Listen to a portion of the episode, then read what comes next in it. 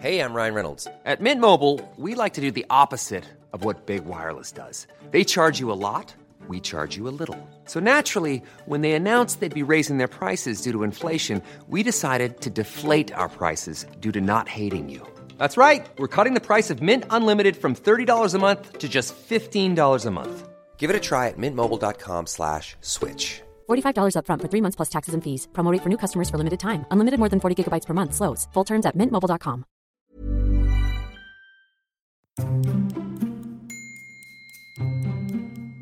Mes chers camarades, bien le bonjour. L'habit ne fait pas le moine, c'est bien connu. Enfin, c'est assez vrai aujourd'hui, mais autrefois c'était peut-être un petit peu moins le cas. En effet, pendant longtemps, le code vestimentaire sert précisément à déterminer le statut social de chacun. Pensez par exemple à la toge romaine, qui avec un liseré rouge permet automatiquement de savoir qu'on a affaire à un sénateur.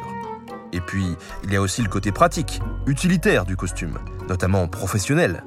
Le forgeron porte volontiers un tablier de forgeron. Alors, l'habit fait le forgeron? Eh bien, pas vraiment. En effet, au XVe siècle apparaît au sein des cours européennes un phénomène qu'on appelle aujourd'hui la mode. Sous l'influence de la France, la société va se détourner du costume pratique pour s'intéresser aux innovations techniques et stylistiques proposées par les artisans.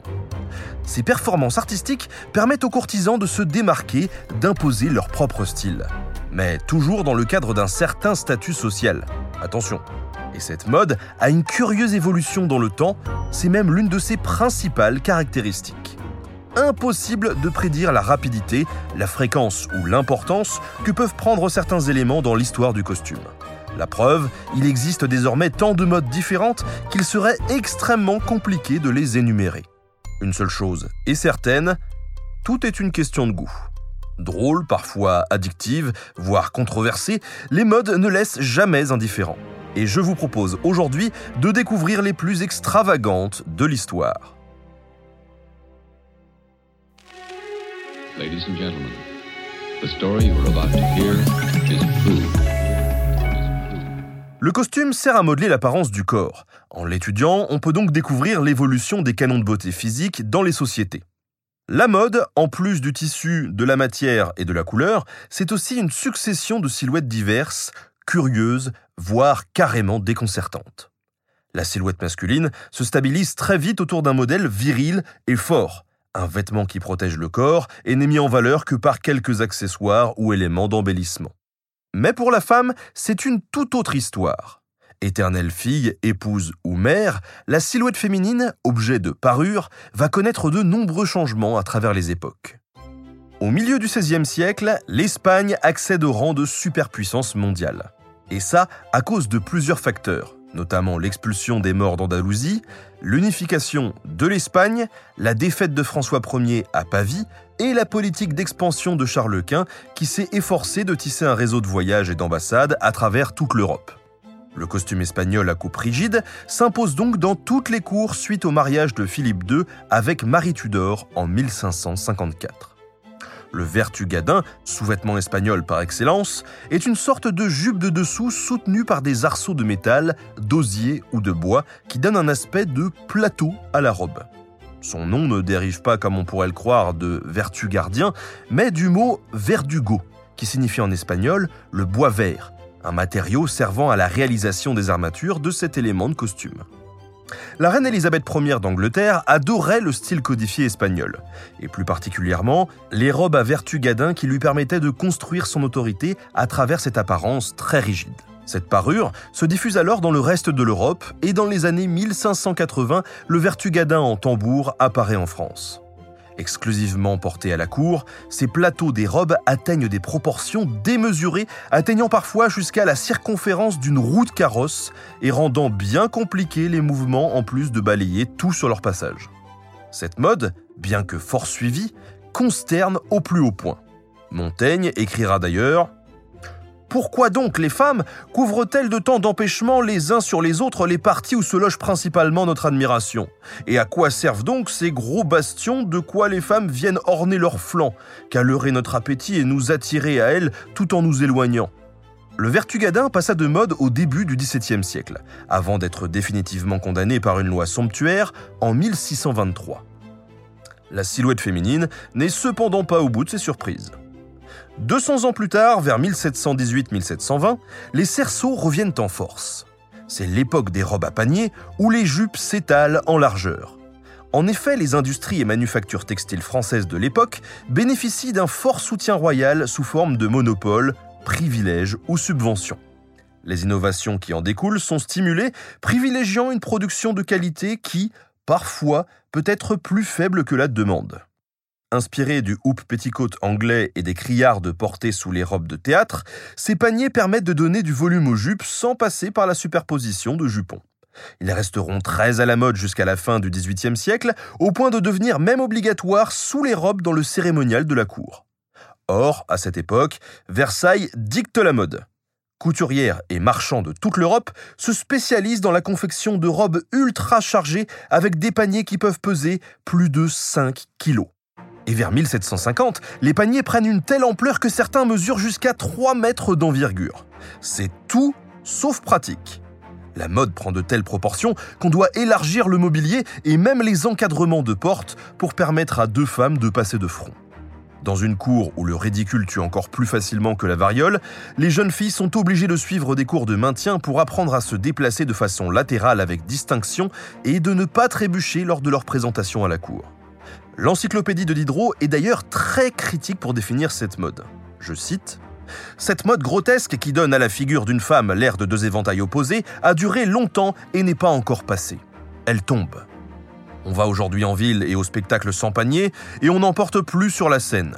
On en revient à la simplicité et à l'élégance. On laisse un vêtement incommode à porter et dispendieux par la quantité énorme d'étoffes qu'il emploie. En effet, les robes à panier passent de mode progressivement dans les années 1770, pour ne plus être portées qu'à des occasions bien particulières. Elles finissent par disparaître totalement avec la Révolution de 1789 qui les associe à une extravagance, un véritable symbole de la monarchie décadente. Pendant les années 1840, le style romantique redonne de l'ampleur aux jupes des femmes, cette fois-ci toutes classes sociales confondues. L'émergence du capitalisme moderne transforme les codes de conduite en société, séparant encore plus les hommes et les femmes en deux sphères distinctes. La femme respectable est alors confinée aux limites étroites de son foyer où sa tâche principale est de veiller à l'entretien de la maison. L'exagération des formes féminines est une caractéristique de l'époque victorienne, entre 1837 et 1901. Dans son ouvrage Théorie de la classe de loisirs de 1899, l'économiste Thorstein Veblen voit dans la magnificence des tenues un symbole de la vie d'oisiveté imposée à la femme, devenue une incarnation de la surconsommation et un signe vivant de la richesse de son époux. En gros, la femme est un bel objet. Dans les années 1850, l'ampleur des jupes nécessite à nouveau de juxtaposer plusieurs couches de jupons. Pour lutter contre l'inconfort et la lourdeur de cette toilette, les fabricants imaginent un jupon cerclé de métal, la crinoline. Cette invention, brevetée par l'américain Thomson, rencontre un tel succès qu'elle devient le premier phénomène de mode démocratique. Vu son engouement, la crinoline va même fournir du travail à profusion aux ouvriers de l'industrie sidérurgique, puisque par exemple, on produisait en Angleterre, aux industries Sheffield, plus de 500 000 cerceaux par semaine. Mais, devenant à son tour de plus en plus imposante, la crinoline est un sujet facile pour les caricaturistes, sans compter qu'elle comporte bon nombre d'inconvénients. Elle restreint particulièrement les mouvements et provoque même des accidents domestiques. Car son tissu est hautement inflammable. Son ampleur suffit à renverser d'un mouvement, parfois une tasse de thé, et parfois un passant. La cage relève la robe, qui en usine se prend souvent dans les machines. Ou pire, à une époque de grande pudeur, elle dévoile les jambes. Les femmes doivent alors porter, en plus, des pantalons de lingerie. Une vraie galère. Pas étonnant que la crinoline finisse par se démoder autour des années 1870. Elle est remplacée par la tournure et le corset droit. Pile ce qu'il faut pour mettre en avant une autre partie de l'anatomie féminine, les fesses. Ornement secondaire et non indispensable du costume, l'accessoire n'en est pas moins important. En effet, il peut modifier la gestuelle, le maintien. Parlons maintenant des accessoires. Ornement secondaire et non indispensable du costume, l'accessoire n'en est pas moins important. En effet, il peut modifier la gestuelle, le maintien. L'accessoire se modifie et se multiplie à l'infini dans l'histoire de la mode et connaît donc, lui aussi, ses extravagances. Allez, c'est parti pour une petite galerie assez drôlatique. Vers le milieu du XVe siècle, la bourgeoisie médiévale bouscule la vieille société féodale. La ville, centre commercial névralgique, réunit marchands, drapiers, couturières, cordonniers et autres artisans. La mode devient accessible à différentes classes sociales. L'habit masculin se raccourcit, met en valeur les jambes et les souliers. On succombe à la mode des chaussures à la poulaine, influencée par la mode orientale, elle se compose d'un bout pointu garni de crins de cheval. Avec des pointes pouvant atteindre 50 cm, les extrémités pouvaient se relever et s'attacher aux mollets au moyen de chaînettes agrémentées de clochettes pour les plus fashionistas. Très à la mode à la cour des ducs de Bourgogne, qui tentent de rivaliser et de dépasser le faste de la cour de France, ces poulaines sont évidemment très contraignantes pour la marche et consomment beaucoup de tissu dans leur confection. Plusieurs lois somptuaires tentent de réguler leur port et de contrôler la longueur des pointes. Des hommes d'église les surnomment les griffes de Satan, car elles manifestent un orgueil démesuré et empêchent leurs détenteurs de s'agenouiller correctement lors de la messe. Certains les tiennent même responsables de la grande peste noire de 1347. Le coup de grâce est donné par le pape Urbain V qui les bannit définitivement en menaçant les coquets d'excommunication. Mais le XVIe siècle voit apparaître un autre accessoire masculin aux dimensions démesurées. Parlons quelques instants de la braguette. Au début, il s'agit d'un simple petit triangle d'étoffe servant à combler le trou entre les chausses et le pourpoint. Mais de fil en aiguille, la braguette prend de l'importance et devient un véritable accessoire de mode. Popularisée par Henri VIII d'Angleterre, elle est rembourrée de crins, s'orne de pierres précieuses et va jusqu'à être transformée en poche où l'on glisse sa monnaie, ses lettres, voire son casse-croûte.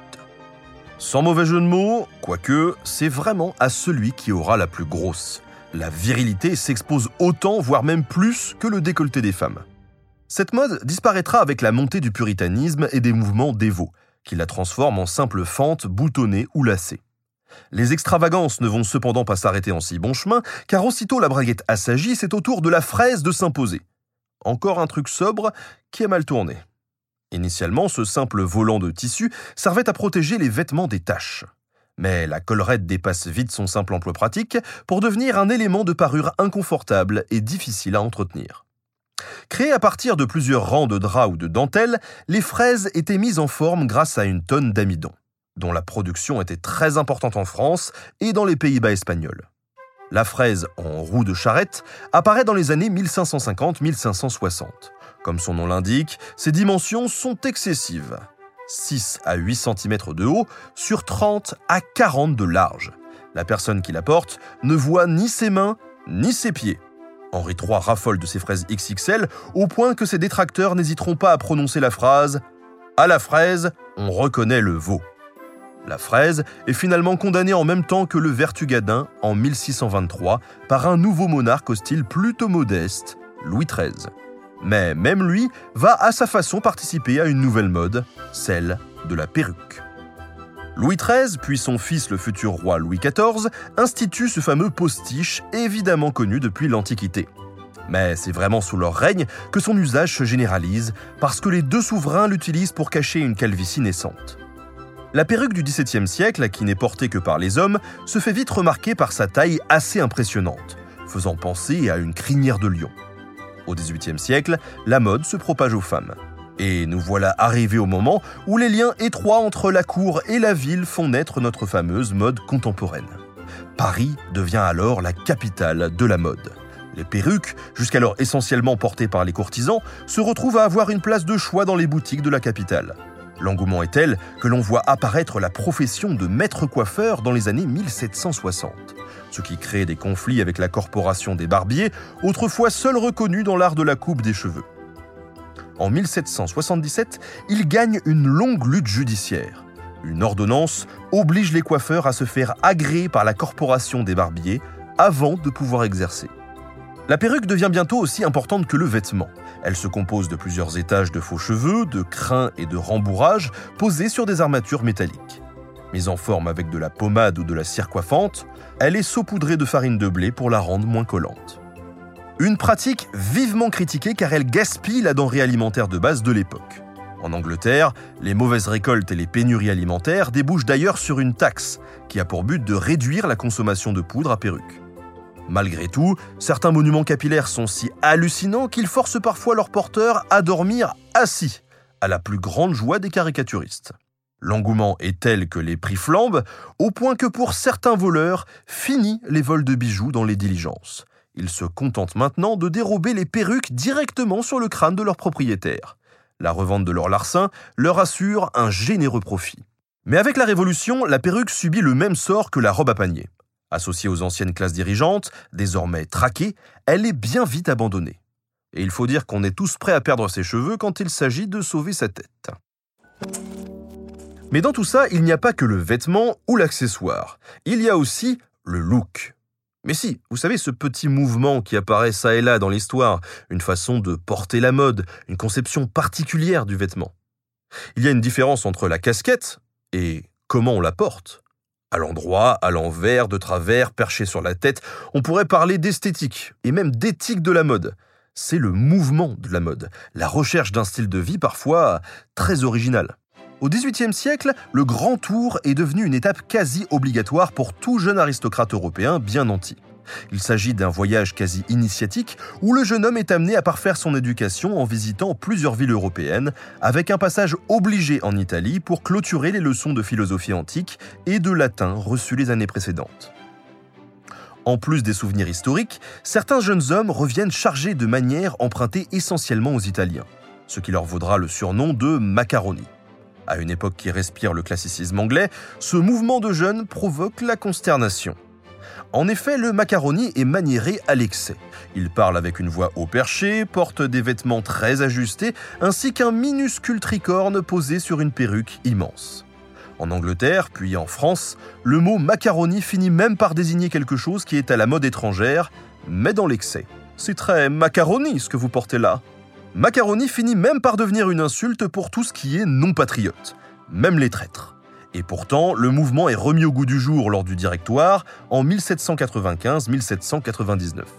À l'époque, les Incroyables et Merveilleuses, de jeunes royalistes dirigés par le comte de Barras, miment les manières des aristocrates de l'Ancien Régime tout en portant des tenues extravagantes.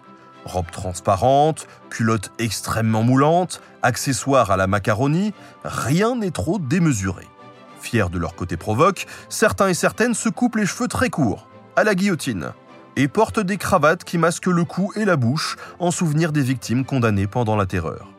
Le mouvement de mode porte donc un message politique qui servira de base à la création du dandisme par exemple. Cette contestation par le style se retrouve également dans les mouvements plus modernes comme le glam rock dans les années 1970 et qui va servir de base à la révolution punk.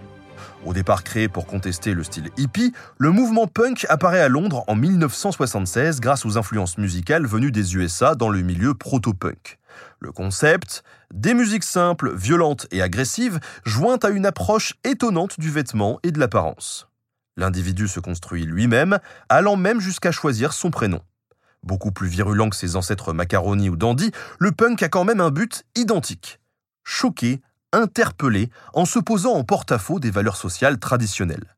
Cette révolution va avoir une importance capitale dans la construction des styles que nous connaissons encore aujourd'hui, puisqu'elle va donner naissance à certaines modes alternatives, comme le retour du look rétro-rockabilly, le style gothique ou le new lolita japonais. La haute couture et les créateurs utilisent aussi ce modèle de déconstruction de la pensée pour nous proposer des défilés où la créativité fusionne avec l'extravagance.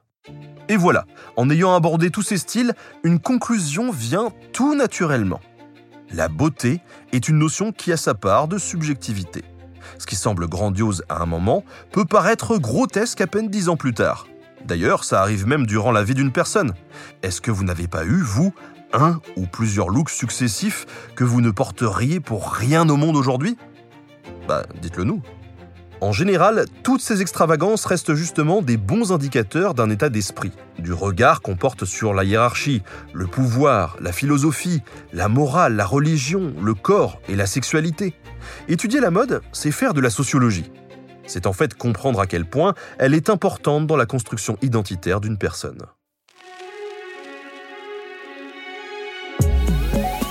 Merci à tous d'avoir suivi cet épisode. Merci à Mamselle Rêve pour la préparation du script. Grâce à elle, on a pu traverser le temps et découvrir mille choses assez surprenantes. Et merci à Studio Pluriel pour la technique. On se retrouve très bientôt pour de nouveaux sujets sur Nota Bene. Salut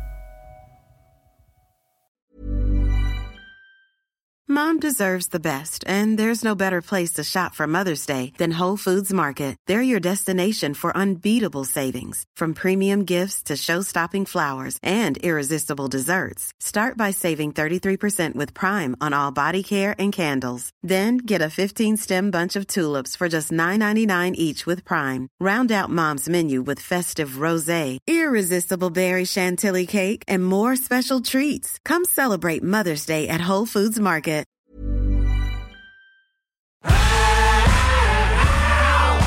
Si vous avez aimé ce podcast, vous aimerez aussi mon autre podcast, Callisto, dans lequel je vous raconte des mythes et des légendes. En attendant que vous nous suiviez sur Castbox, Apple Podcast, Podcast Addict ou toute autre plateforme qui propose cette fonction, n'hésitez pas à vous abonner. Vous pouvez même nous laisser une note et, soyons fous, un petit commentaire, je le lirai avec plaisir.